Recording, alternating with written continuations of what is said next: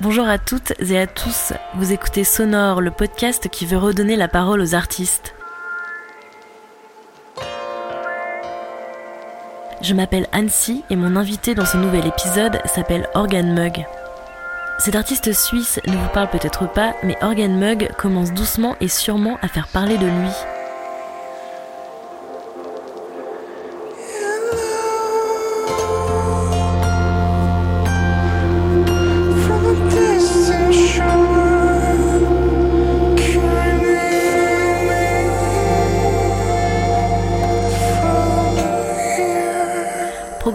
Octobre lors de la dernière édition du Festival des Locomotives à Vendôme, celui-ci offrait un concert intimiste dans une ancienne fabrique devenue atelier d'artistes, laissant pendant un moment magique le lieu s'imprégner de ses harmonies aussi puissantes que électrisantes. Organ Mug est seul sur scène, entouré de ses machines qu'il fait résonner avec une sensibilité profonde et un doigté digne d'un magicien. Et je pèse mes mots. Sa scénographie, que l'on peut apercevoir dans sa Garden Session sur YouTube, est sobre mais onirique, totalement composée d'ampoules qui scintillent au fil de ses compositions. Je vous laisse par ailleurs faire appel à votre imagination pour deviner ses influences multiples. Here and There, son dernier EP, sorti en 2019, succède à son premier album Is This Real Life, sorti en 2015, et à Spinneret, sorti quant à lui en 2017. Vous écoutez Sonore et je vous laisse en compagnie d'Organ Mug.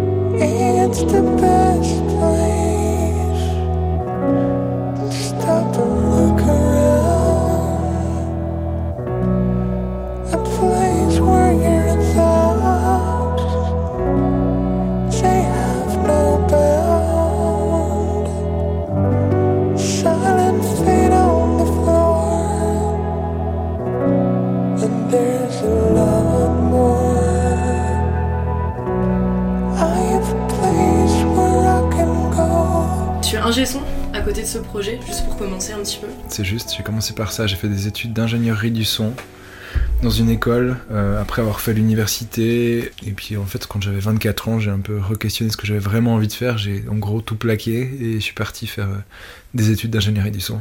T'avais déjà ton projet euh, de musique, je t'ai dit ah, moi aussi j'aimerais bien faire ça. C'était quelque chose d'inconscient un peu? Tu sais, quand tu t'embarques dans ce genre de truc, tu sais jamais trop exactement où c'est que ça va te mener, enfin pourquoi, comment, qu'est-ce qui va advenir, quoi.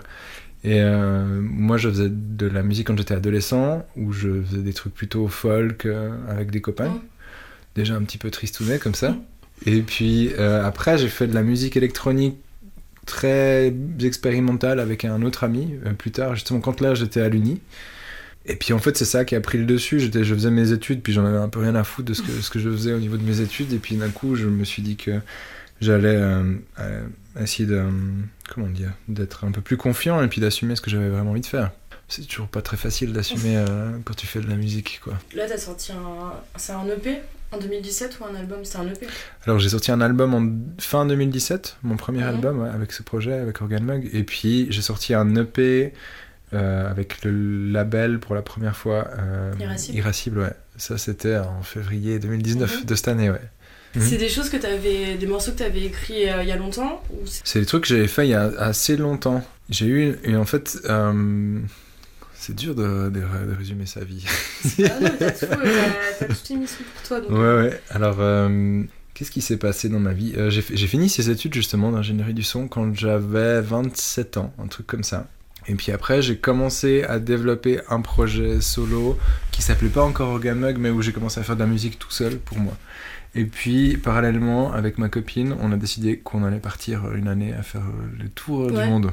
Euh, et, en fait, c'est ce qu'on a fait. Et quand je suis revenu, ma copine, elle était très au clair avec ce qu'elle allait faire dans sa vie. Elle avait fini ses études, elle commençait euh, en fait psychothérapeute. Donc elle est allée euh, dans des hôpitaux, elle a ensuite ouvert euh, des, son- ses propres cabinets et tout ça. Elle était à fond quoi. et puis moi je suis rentré du voyage, mais j'étais un peu paumé en fait. Ouais. Et pendant le voyage, j'étais pas du tout paumé, elle savait pas trop quoi faire elle, alors que moi j'étais en train de. Ah, t'as pas eu de remise en question un peu stressante de ton avenir, t'as profité Quand- pleinement. une fois rentrée, Ouais. pendant le voyage, en fait, elle, elle était un peu stressée parce qu'elle savait pas comment s'occuper. Puis moi, j'étais en train d'enregistrer tout. Et puis Mm. j'ai fait un album d'ailleurs de ça, en fait, de, de ce voyage, quoi. C'était le celui de 2017 Non, Non, ça, c'est un plus vieux truc qui s'appelle euh, Is This Real Life? C'est sur Spotify, non? Parce que il est, je crois, il est sur Spotify. Ouais, parce que ouais. j'ai écouté le dernier, Here and, and There. Mhm. J'ai pas un accent hyper cool. Et j'ai écouté juste euh, les deux, de 2017 et 2019. Je crois que je me suis tellement focus sur les deux que j'ai pas fait attention. en Bah, il y a eu fait. aucune. euh, en fait, je faisais partie d'aucun système. euh, enfin, comment d'aucun système. Ouais. D'aucun label, de rien du tout. J'ai Ouais. sorti ce truc, j'étais au Japon euh, durant le, le voyage. Et puis,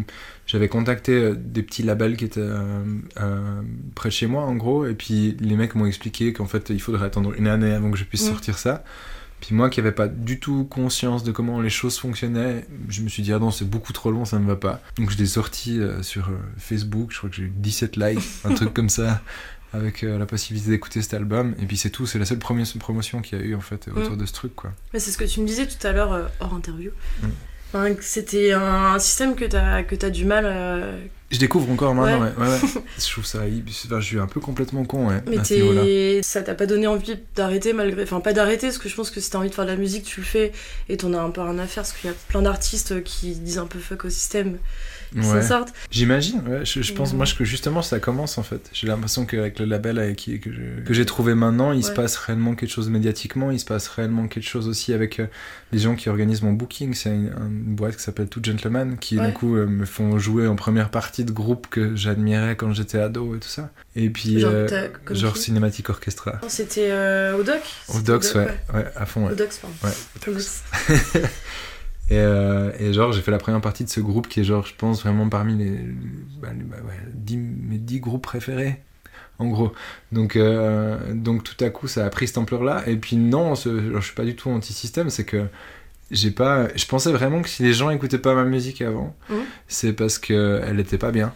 Et euh, puis après, euh, maintenant j'ai un peu un regard un peu différent là-dessus. Je me rends compte qu'en fait qu'il y a des gens derrière qui euh, sont là pour euh, gérer une promotion, qui sont là gérer- pour gérer une image, qui sont là pour... euh, euh, enfin, je suis pas complètement con parce que je, Non, je- non, je mais- sais que c'est nécessaire, mais en même temps il y a vraiment ce truc où, où je, ouais, je pensais que j'étais responsable du fait qu'il n'y avait pas de communication autour de ma musique.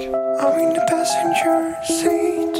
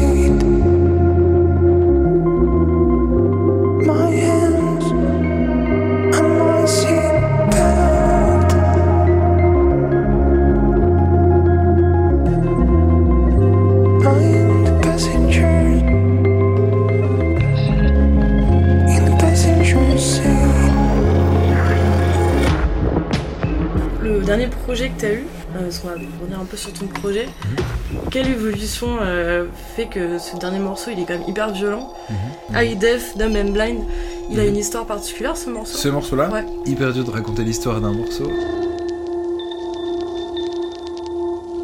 Juste une anecdote ou. Il y a- il y a- en fait, c'est un morceau qui a commencé il y a 5 ans, puis qui a repris tellement de formes. Puis c'est pour ça en fait que quand tu écoutes un peu le morceau, ça voyage à, à travers différents univers dans un seul et même morceau, parce qu'en fait c'est des idées qui s'assemblent.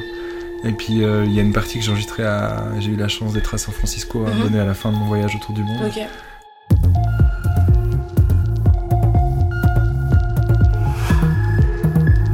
c'est ce morceau il a commencé là par exemple. Enfin, c'est un truc qui en fait se- se- s'est construit sur deux ans en gros. Par exemple ce morceau là. Ouais. Ouais, c'est pas juste euh, tu te mets euh, pendant euh, une semaine, enfin une semaine, ça, ça Il y en a qui aussi, fonctionnent hein. comme ça aussi. Il y a des trucs, euh, genre sur le même album, là j'ai fait Somewhere Place qui est un peu le single qu'on a sorti, qu'on a essayé de mettre en avant parce qu'on s'est dit que c'était plus bankable que le Ouais. reste. Bah, ça je l'ai fait en une semaine, ouais. C'est genre des accords avec, euh, ma, avec ma voix et puis c'est tout quoi. Puis j'ai fait une montée dessus et puis c'est vite réglé. Puis il y a d'autres trucs où tu te prends la tête pendant trois ans puis en fait à la fin c'est pas du tout le morceau que les gens vont écouter.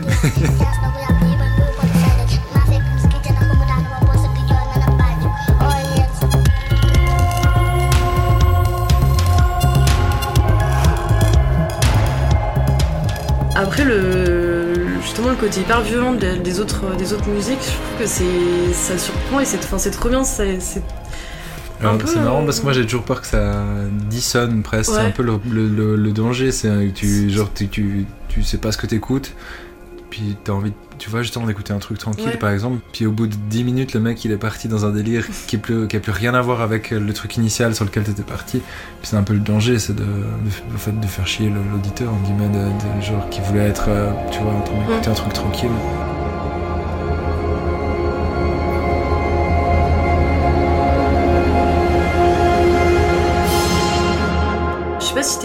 Un peu de Euh, Ouais, alors j'ai écouté beaucoup de musique électronique euh, de mes 20 à 30 ans. Et puis là, j'en ai 33 et j'en écoute de moins en moins. Maintenant, je suis en train de retourner sur des trucs super choux, euh, un peu cucu. euh, vraiment, genre, plus sur les constructions euh, harmoniques, mélodiques et tout. Et peut-être aussi parce que j'ai eu toute une phase où j'étais vraiment intéressé par le sound design, par, euh, Mhm. par comment faire des sons pour que ça déchire, par, enfin, pour que ça tape, des genres de trucs. J'avais envie de ça, et puis maintenant je suis euh, plus sur un retour. euh, j'ai envie de comprendre comment on fait de belles mélodies, en Ouais. gros quoi. Mais il faut que je- après, je veux, ça veut pas dire que je vais, tu vois, renier l'un pour aller sur Mm. l'autre. Enfin, L'idée c'est d'assembler euh, tout ça, puis d'avoir l'air le plus éclectique possible, je pense. quand tu composes, quand tu fais appel à des choses chez toi, des sentiments, enfin des choses que t'as envie de faire passer par exemple sur le moment quand tu composes. Alors non, je suis pas. Alors c'est pas genre euh, ah euh, le facteur m'a trop cassé les couilles ce matin, je vais écrire une chanson Ouais. sur cet enfoiré. Non mais sans Ni euh, ni genre il m'est arrivé un truc super lourd ou comme ça et je vais le- essayer de, de transmettre en musique. Je crois pas euh, que je fais ça. Mais c'est hyper difficile comme question en fait parce que euh, je crois que je suis amené à faire de la musique tous les jours. Et puis que c'est d'abord de l'expérimentation, de la recherche. Je suis continuellement en train d'essayer de comprendre euh, euh, des trucs que, que j'ai l'impression de pas avoir encore compris. Mhm. Que ce soit genre comment justement, enfin, je parlais d'harmonie, c'est ça là, j'ai l'impression que j'ai des lacunes en ce moment sur comment faire qu'un kick pète tout et puis que le kick fasse t'as l'impression que tout pète. Et puis maintenant, ben, je me. J'ai moins de. euh, comment dire. Ça, c'est un truc que j'ai plus ou moins acquis.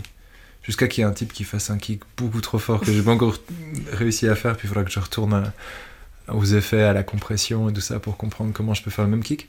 Et en fait, après, je pense c'est que en fait, la musique, moi je la fais, c'est de la recherche. C'est genre une espèce de petite sci- science en soi, hein, de, de trucs où tu essayes de comprendre euh, comment tout s'imbrique, comment ça fonctionne et tout, et tu te racontes des histoires autour de ça.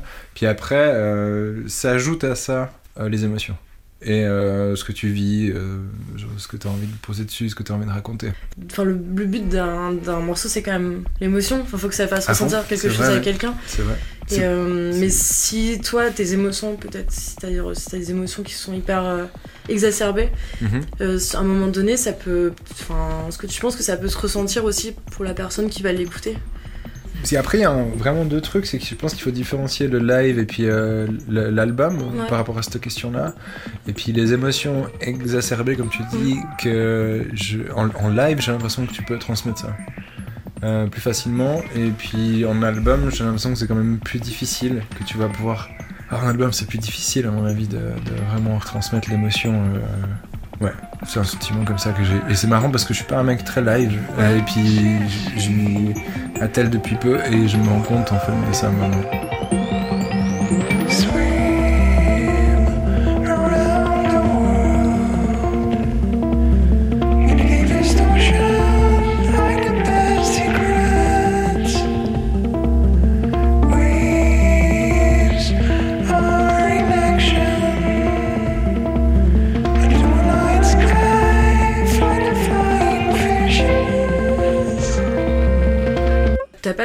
Instruments? Enfin, t'as combien d'instruments sur, euh, sur scène là déjà? Alors, c'est marrant parce que c'est mon projet, c'est d'en avoir beaucoup trop. Ouais. Et pour le moment, pas. euh, pour le moment, effectivement, il y a mon laptop, il y a un piano, guitare, il y a. Qu'est-ce qu'il y a d'autre? Je crois que c'est tout, euh, environ. Mais j'ai pour projet d'amener un peu plein de petits trucs. Comme un ukulélé, comme un melodica, comme. un peu plein d'autres trucs. J'ai envie de faire valoir, je pense, sur scène le fait que. que c'est un peu le problème avec les gens qui font de la musique électronique, c'est que tu dois faire valoir le fait qu'en Mm. fait t'es quand même un vrai musicien. Mm.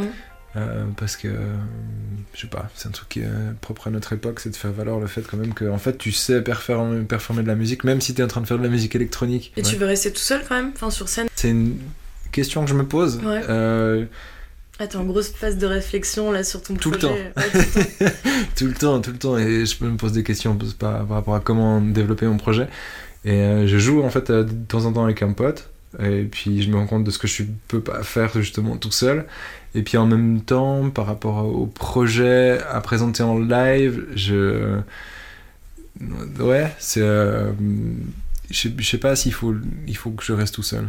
Je sais pas, j'ai pas de réponse à ça en fait. Donc, toi, t'as encore le temps. Parce que tu m'as dit aussi que tu voulais faire une petite pause. Enfin, pour euh, justement. Enfin, pas une pause. euh, Faut pas que tu dises euh, que je faire une pause, je vais me faire engueuler. Non, Mais, bah vas-y, euh, je, je couperai alors. Cut. Non, non. Euh, ouais, j'aimerais bien avoir, euh, prendre un peu de recul sur ce que je suis en train de faire parce que justement, je découvre maintenant. euh, Enfin, tous les moyens qui m'ont été donnés dernièrement font que ça donne envie de réfléchir ce que je suis en train de faire. Euh, que ce soit scéniquement ou bien que ce soit aussi au niveau de, de- du deuxième album que je suis en train de préparer parce que je me rends compte qu'il y a une exposition médiatique aussi et que et que en fait il faut que je, je- bah, il faut que je fasse de mon mieux pour euh, pour pouvoir en profiter que ce que je produise euh, on va dire au niveau d'un single ou avec une vidéo ça puisse avoir un impact Mhm. qui puisse me permettre aussi de, de tourner plus et puis euh, enfin réfléchir à tout ce Ouais. truc tu vois Parce que c'est quand même. Enfin, scéniquement, il y a, il y a du travail. Tu recherches un, un esthétisme aussi. Euh, à fond ouais. en fait je l'ai pas beaucoup de moyens, mais beaucoup de. Ça fait quand même un impact. C'est clair. Ouais, ça, je pense que visuellement, ça a un gros impact. Et euh, c'était vraiment parce que, justement, toujours étant dans le domaine de la musique électronique, je me disais. euh, J'avais pas envie de faire de la projection, je trouve ça assez naze. Ouais, le, de projeter un clip derrière, un truc dans le genre. Ouais, clip, exactement. En fait, la vidéo, je trouve qu'il y a un truc qui est un peu problématique avec le fait que les. Ouais, VJing. J'ai pourtant, hein, j'étais le- un mec qui euh, était avec toute une équipe euh, il y a, il y a 5-6 Ouais. ans euh, à faire euh, du VJing et on mettait des, des films, des, des séquences de films de vieux nanars, tu sais, Mhm. puis avec de la tech par-dessus, puis c'était Ouais. super, c'était hyper bien. Mais là, ça correspond Mais- pas à ce que tu veux, toi. Mais ouais, là tout d'un coup, il y a, il y a, en fait, il y a ma personne avec ma voix, avec toute l'instrumentation, qui fait que j'ai pas envie de détourner le regard sur un écran. Et puis donc, c'était Mm. plutôt, en fait, d'amplifier visuellement ce qui se passe avec des lumières plutôt que de prendre un écran, quoi, en gros. Et puis après, bah, je fais de la programmation de. J'ai un peu le rhume, ça s'entend. Pas grave.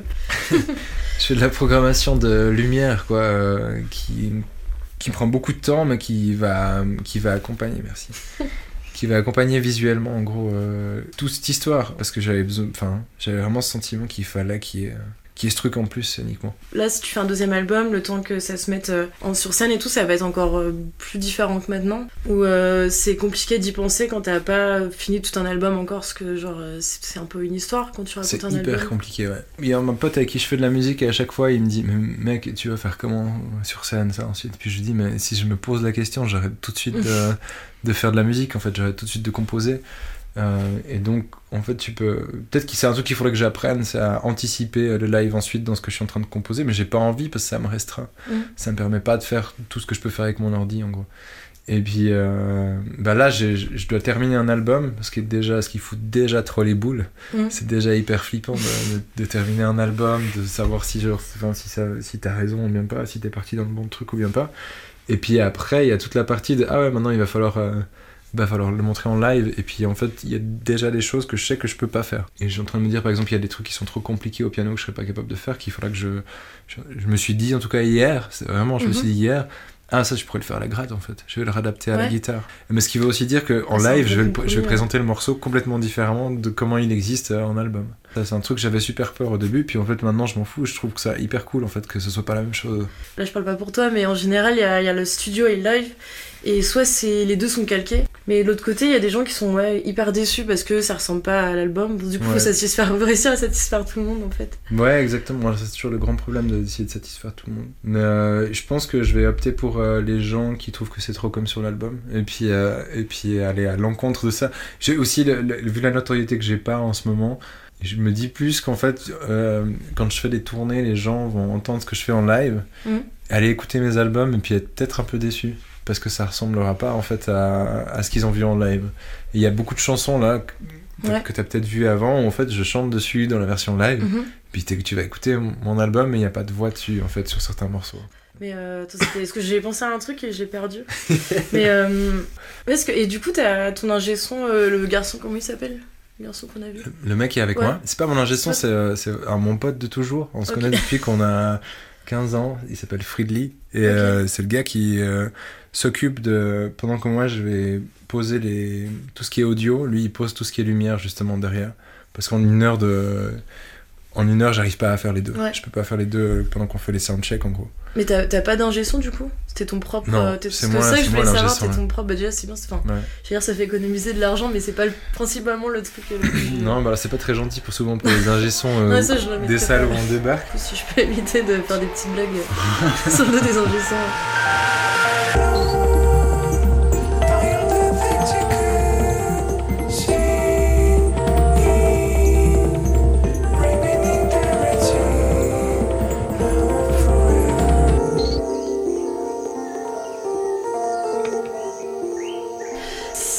Valeur sûre au moins pour ton projet, est-ce que tu sais exact, enfin pas une valeur sûre, mais au moins tu t'arrives à. Ah ouais, alors ça à fond, ouais. C'est exactement comme je veux. Après, moi, je suis un ingénieur son qui travaille vachement dans le domaine du studio. Je fais du Ouais. mastering, du mixage, comme ça. Et je suis pas du tout euh, quelqu'un Ouais. de live. Déjà, sais- tu, tu- quand tu, à mon avis, fais du live, t'es plus avec des trucs analogues. C'est-à-dire que tu vas te retrouver devant une table de mixage concrètement. Et puis, tu dois gérer avec l'acoustique de la pièce. Et puis, tu dois gérer comment tu vas euh, mettre des micros devant les instrus, comment tu vas amplifier le mec et tout. C'est un peu genre, un- moi, c'est vraiment un truc stressant que j'aimerais pas faire, honnêtement, qui, euh, qui me stresserait trop. Et moi, je suis plutôt le mec qui est en studio, qui est un espèce de perfectionniste, qui tu bouge un petit peu le, le petit potard à droite euh, après une semaine, puis se dit ah ouais, c'est vachement mieux comme ça. ouais. Et euh, c'est ça que j'amène en fait. C'est ça la, la possibilité que j'ai, c'est d'amener ça justement sur scène. C'est que j'ai pu mixer déjà tout mon truc. Et après, en fait, je sors euh, le son directement comme si en fait je sortais ça d'une mixette, comme si j'étais un Ouais. DJ en fait. Ce qui fait que ça fait, à mon avis, les... il y a pas mal d'ingé son live qui est. a- bah, Aujourd'hui, le mec m'a dit bah, tu... j'ai plus de boulot quoi. Il, il m'a il m'a dit ça, puis il y a une part de vrai là-dedans. C'est un peu, un peu dommage pour eux, mais après, le truc, c'est qu'ils doivent quand même adapter euh, le son à l'acoustique de, Mm. de la salle. Il y avait, c'était par, enfin, une question que j'avais par rapport à ça, c'est. J'entendais des techniciens qui parlaient justement du fait qu'il y avait des, des ingés qui devenaient euh, artistes du coup, et c'est une Mhm. frontière qui est assez particulière. Parce que c'est quand même passé genre euh, de l'autre côté. C'est pas que ça les agaçait, mais ils disaient genre. tu vois, mais. Ouais, ouais. Je pense qu'il y a un truc qui est. Alors, juste pour revenir sur le dernier truc qu'on disait, il y a un truc qui est pas cool quand t'es aussi un ingénieur live, euh, enfin, quand, quand tu es dans le live, c'est que je- moi je prends beau- beaucoup de risques en disant Ah, vous avez juste à prendre ma sortie comme ça, Mhm. je vais tout faire, vous avez même pas besoin de régler mes micros. Ça peut être dangereux en fait. Suivant le- la pièce dans laquelle tu te trouves, euh, tout à coup tu peux avoir du larcène, hum, hum. et en fait, les mecs peuvent rien faire. Et, euh, et c'est. Et c'est sous ma responsabilité. Ouais. Mais moi, je peux dire, ah, c'est pas de ma faute en fait. C'est- à cause d'eux. Alors que tu vois, il y a un peu ce truc que tu peux te dédouaner parce que t'es pas concrètement l'ingénieur son. le- Donc, je pense vraiment qu'en tant qu'ingénieur son live, ça doit pas être toujours agréable, des trucs comme ça. Et puis après, euh, enfin, je sais pas comment parler du statut du mec qui est passé de l'autre côté. Moi, je suis artiste avant tout. Ouais. Et puis j'ai décidé que de d'améliorer en fait euh, mes connaissances dans l'ingénierie du son pour euh, pouvoir mieux gérer mon truc quoi. Mm. Je le vois comme ça alors je, je crois pas que je sois un- je les ai pas trahis. Et les, euh, tes, premiers, tes premiers lives, tu, enfin, tu devais être un peu euh, mort de trouille, j'imagine. Bon, c'est un peu bateau comme. Enfin, Ouais, pas ouais. bateau, mais. euh, c'est pas bateau, c'est vrai. mais toi, t'étais. Angoissé à mort. angoissé à mort. Et ça passe un petit peu ou c'est toujours quelque Ouais, chose. C'est un truc qui va vachement mieux parce que j'ai beaucoup pratiqué durant cette année. Mais tu vois là, ce lit sur lequel je suis Mhm. assis, euh, on est dans ma chambre où je dors en fait là. Et, euh, et ben genre j'ai fait de la méditation pendant Mhm. 30 minutes là-dessus euh, avant de partir parce que genre en fait il y a de toute façon l'angoisse qui vient à un moment donné et puis que je dois essayer de lutter avec ça. J'ai jamais eu l'impression de faire de la musique pour me retrouver dans une situation live. Mhm. à la base. Mais maintenant, c'est quelque chose que je commence vraiment à apprécier. D'ailleurs, je suis content de dire ça. Mais oui, c'est une, une très grande angoisse. Ouais. Si t'es angoissé et que tu fais genre ah mince t'as un Larsen ou un truc qui va pas, après du coup ça doit être dur de revenir deux ans et de, de lever la tête voir des gens et tout. ouais. Ouais.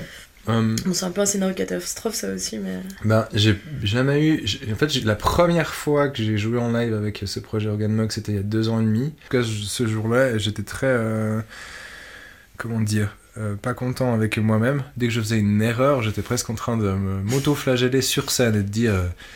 Ta gueule, ta gueule, tu sais, ou un truc genre de vraiment de. Enfin, c'était vraiment pas cool comme attitude et, euh, et j'ai dû apprendre. euh, enfin, je dois encore apprendre parce que c'est hyper, euh, hyper dur. C'est dur de savoir ce que tu vas véhiculer euh, sur scène. Tu, déjà c'est dur de savoir dans la vie ce que tu véhicules. Ouais. Donc c'est hyper dur sur scène de savoir ce que tu vas véhiculer. ouais. Comment tu... En plus de ça, je fais de la musique qui est quand même assez euh, intimiste, plutôt euh, tristounette, comme je disais, plutôt tout, ce- tout ce côté-là. Donc euh, une, une fois que t'es venu pour chialer sur scène, en gros, et que en plus de ça, si, si après, tu... ouais, moi j'arrive pas à comprendre qui je suis sur scène.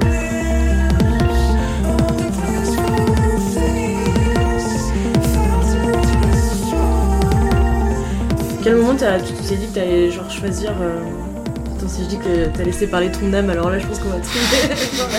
Ça je... Non parce que c'est quand même... euh, de pas, de rien. Cut, si je dis cut après j'assume plus.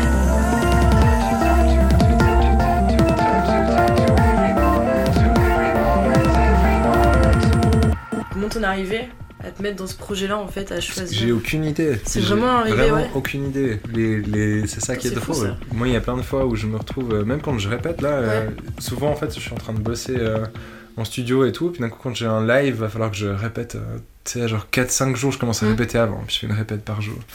Puis je suis tout seul dans mon galta euh, en haut, euh, il y a mes petites lumières qui clignotent, je suis en train de faire un peu comme ça. D'un coup, je me dis, mais qu'est-ce que je suis en train de foutre? En fait, il se passe quoi? Et je comprends rien. Enfin, je sais pas comment dire. Des fois, j'arrive pas à comprendre qu'est-ce qui m'a amené à être dans cette situation. Il n'y a rien de, de planifié, d'envisagé. Il n'y a, rien qui a complètement assumé. J'ai de la peine à assumer ma voix.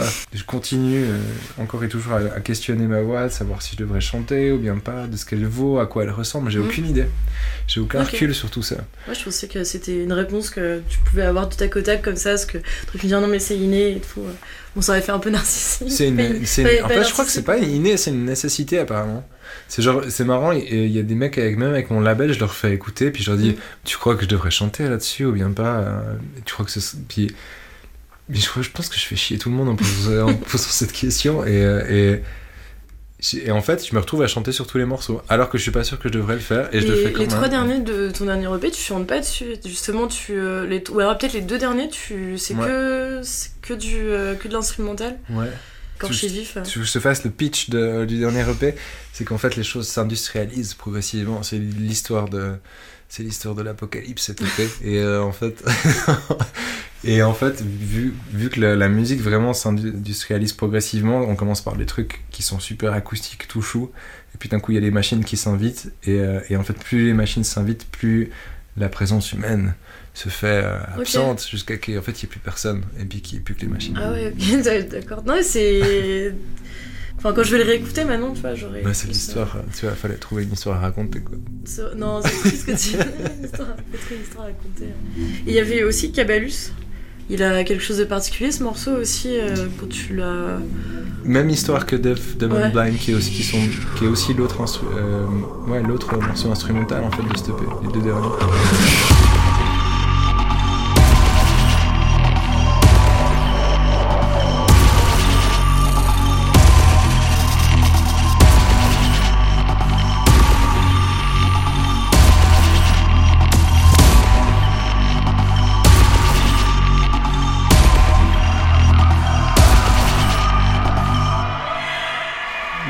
J'ai vraiment, il y a vraiment ce truc quand je fais de la musique où j'ai besoin de dire ouais t'as pas compris qui je suis en fait. Il y a un petit peu ce côté-là et, euh, et, et j'aime bien, j'ai pas envie que la personne puisse euh, se limiter à se dire ah mais ce gars il fait ça en fait. C'est ça que j'aurais envie de dire par rapport à ce morceau. Et puis l'autre truc c'est que j'ai découvert que ce morceau en live il était super. Mm. J'aime bien jouer ça en live, ça fait peur aux gens. c'est chouette de faire peur aux gens en live. Et jouer ça. À qui tu fais écouter ta musique aussi? À qui je fais La- écouter ma ouais, musique? La première personne quand tu finis un morceau. euh, Ah, j'ai ah, j'ai pas encore trouvé. Je crois que j'ai pas encore trouvé la, la personne à, à qui je fais écouter ma musique en premier. Et beaucoup de pression en tout cas pour la personne qui devrait écouter ma musique. C'est souvent ça. Je, je pense à ma copine. euh, je- à chaque fois, je vais lui faire écouter ma musique. Puis euh, elle a un peu jamais trop le temps quand je lui faire écouter Ouais. ou attends, il faut qu'elle fasse un autre truc parce qu'en fait, je pense qu'il y a beaucoup de pression. À chaque fois, je lui fais écouter mon. Tu sais, je, lui- je mets play, Ouais. puis c'est comme si j'allais la dévisager tout le long pour qu'elle écoute le morceau. Tu vois. Donc, c'est une grosse confrontation quand je fais écouter ma musique aux gens. Pour ton, répondre à ta ton question. label un petit peu aussi, j'imagine. Aussi, ouais, mais c'est marrant parce que je leur ai envoyé plein de fois ma musique là depuis que je suis avec eux. Tout d'un coup, si je les déçois par rapport à ce que je leur envoie, Mm. ça va tellement m'affecter Ouais. en fait que je me suis rendu compte qu'il valait mieux leur envoyer le produit fini, puis que je sois au clair avec comment ils ressentent ça, puis qu'est-ce qu'on va en faire, plutôt que de leur envoyer avant quand c'est pas vraiment terminé. Plus globalement, c'est le grand problème. Euh, en fait, tu t'envoies ta musique à quelqu'un et cette personne euh, n'est jamais objective et est toujours quelqu'un. et donc, en fait, euh, tu l'as envoyé à quelqu'un qui aura un avis et quelqu'un d'autre aura un autre avis. Et c'est le fait, grand problème dans la musique. que C'est l'autre. euh, faire écouter que. J'aimerais trop, euh, j'aimerais trop avoir quelqu'un, mais j'ai pas quelqu'un. En tout cas, pas pour le moment. Euh, mais j'ai plein d'amis, j'ai Ouais. plein d'amis, j'ai plein d'amis à qui je peux faire écouter mes trucs et puis euh, ça va souvent pas t'amener des réponses, ça va juste renforcer encore plus d'incertitudes et plein de questionnements. Enfin, en tout cas pour moi. Et dans les, les artistes avec qui. euh, Enfin là, il y a une artiste qui va être au. On en parlait tout à l'heure. Qui va être au Locomotive, euh, Émilie Zoé. Ouais. Et toi, t'as bossé avec elle, mais juste sur un plan technique du coup? Ouais, ouais, ouais, c'est ça. ouais. J'ai bossé avec un mec qui s'appelle Louis Jucker aussi, je sais pas si tu connais ou bien pas. Non, c'est une C'est un, un super artiste suisse qui euh, fait partie du même label que Emily. Ils sont très proches tous les deux et tout ça. Ils font un peu le même genre de musique. Et c'est Louis en fait qui m'a envoyé la musique d'Emily en me demandant de faire un mastering de son album. Et c'est comme ça que les choses ont commencé. J'étais à Istanbul. C'était il y a 4 ans. Et c'est vrai, j'étais vraiment à Ouais. Istanbul il y a 4 Toi, ans. t'as bourlingué. euh, Enfin, je sais que t'as Ouais, fait, ouais. un tour du monde, mais t'as vraiment bourlingué fond, en ouais, ouais. continu en fait. C'est un de mes grands trucs de voyager, ouais. D'avoir la chance de pouvoir voyager, ouais. Et j'ai commencé comme ça en faisant du mastering sur son premier album que, que Louis avait euh, enregistré et tout. Et puis après, Emily, euh, on s'est rencontrés une- concrètement une, une année plus tard, où elle est venue euh, là où il y a mon studio, j'ai un Mhm. petit studio.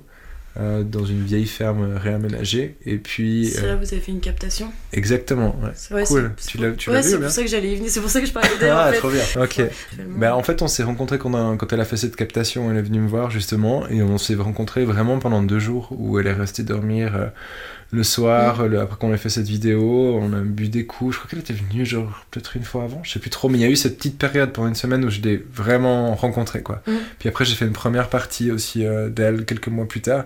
Mais là, je l'ai plus revue depuis longtemps. Mais par contre, genre, euh, je bosse encore sur ses albums, donc elle me les envoie par Ouais. mail, on a des échanges. Il y a un lien quand même toujours. Ouais, mais je l'ai pas revue parce qu'elle est très, elle est très occupée, quoi. elle est méga occupée maintenant. ouais. Non, bah ça, euh, Ouais. j'ai cru comprendre de... aussi. Et t'as remarqué la petite gamine qui jouait devant toi? Ouais, ouais, je l'ai euh, marqué, euh, je l'ai marqué près de s'est tous fait- les concerts. Elle s'est fait jeter par une vieille à un moment. Ah ouais? Genre, il y a une vieille qui l'a pris par le bras, elle a fait non, mais c'est bon, elle va rejoindre ta mère là. Genre, son entendu, tu Ah, sa mère, elle l'a laissé euh, complètement. Ah, mais moi euh, aussi, j'étais. Tu sais, j'ai regardé, j'étais genre. Non, mais elle était. Moi, je. Heureusement qu'elle était là. C'est vrai J'aime- euh, vraiment, genre, en fait, c'est c'est cool. euh, Toi, j'étais en train de tracher la gamine il y a deux secondes, je me sens trop mal. Non, non, pas du tout. Et non, euh, en fait, je disais que quand moi je suis sur scène, Ouais. j'ai beaucoup de difficultés à ouvrir les yeux quand je chante, quand je joue et tout ça. Puis quand j'ouvre les yeux, et puis que d'un coup, je me dis, bah, il faudrait quand même que je communique avec les gens, donc je vais les regarder, quoi. Puis je les regarde, puis en fait, ce qui se passe vraiment, c'est que quand tu regardes quelqu'un, la personne va détourner son Mm. regard, tu sais, après. Il se dit déjà que non, mais non, non, regarde-moi pas, en fait. Et donc, je suis descendu sur elle, puis elle, elle me regardait, puis elle était en train de danser, puis elle était à fond, puis c'est hyper rassurant. Ouais. C'est- Enfin, moi, je trouve ça méga rassurant. C'est un peu genre, tu vois, que ça relativise pas mal les choses, et puis, puis, puis tu vois à quel point elle, je- elle est touchée, quoi. Il y a un, un peu un problème avec la musique que je fais, les gens savent pas trop euh, quand applaudir, tu sais. Mm. Une espèce de truc euh, d'un coup tellement ambiant qu'on sait pas si le morceau est terminé Ouais, ou c'est pas, ça. et tout ça. Puis je me souviens d'être à un concert, justement, c'était à Dijon, là où euh, Richard m'a découvert. J'ai terminé ma chanson, personne n'avait capté, et il y avait un gosse qui était devant, qui est, qui est 5 ans, puis qui a fait Bravo. Bravo Et c'était le seul qui avait capté, quoi. Et euh, il y a ce truc où, ouais, j'aime- non, j'ai trouvé chouette, là. Ça devrait être le contraire, hein, mais en fait, c'est en tout cas pour l'artiste, enfin pour moi, en tout cas, c'était rassurant.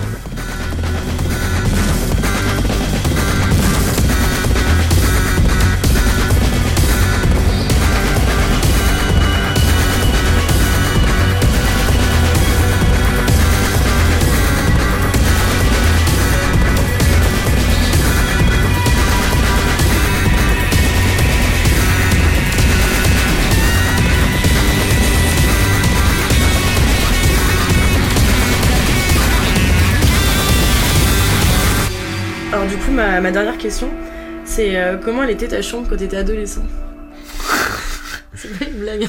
Euh, Putain, ma chambre quand j'étais adolescent. Alors déjà qu'on soit clair sur la période de l'adolescence, pour toi, c'est quoi À quel moment tu t'es senti C'est une, alors, c'est une très bonne question d'essayer de délimiter l'adolescence parce que tu sais, en fait, euh, Bon, ben, d'après euh, l'anglicisme, justement, ça devrait tenir jusqu'à 19. Euh, Ouais.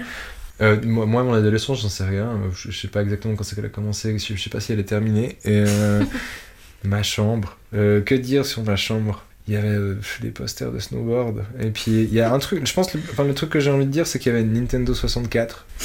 Mais- mais- Et que j'étais un- une espèce de cinglé qui, euh, qui jouait tout le temps à Mario Kart et GoldenEye. ouais. Mais j'avais fait genre GoldenEye, j'avais fait en agent 00, j'avais la- l'action replay pour avoir tous les codes, tous les trucs quoi. J'étais vraiment un espèce de maniaque de ça quoi.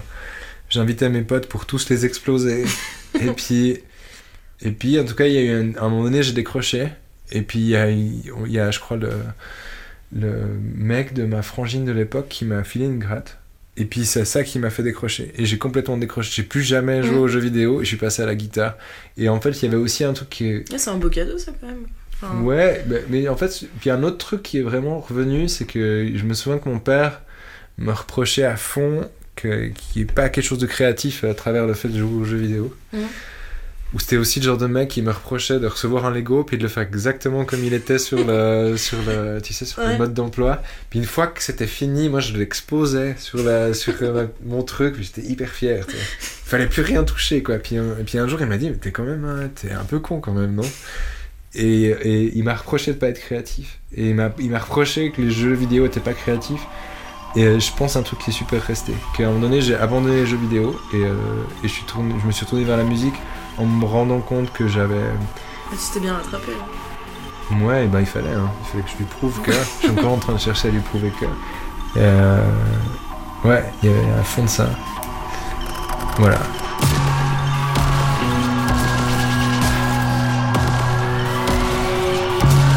Ce podcast a été réalisé et mixé par Laura Aupier.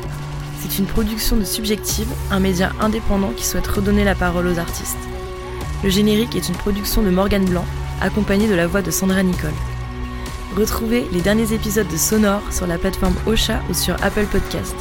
Et n'hésitez pas à rejoindre le projet sur Instagram et à agrandir le cercle. À bientôt!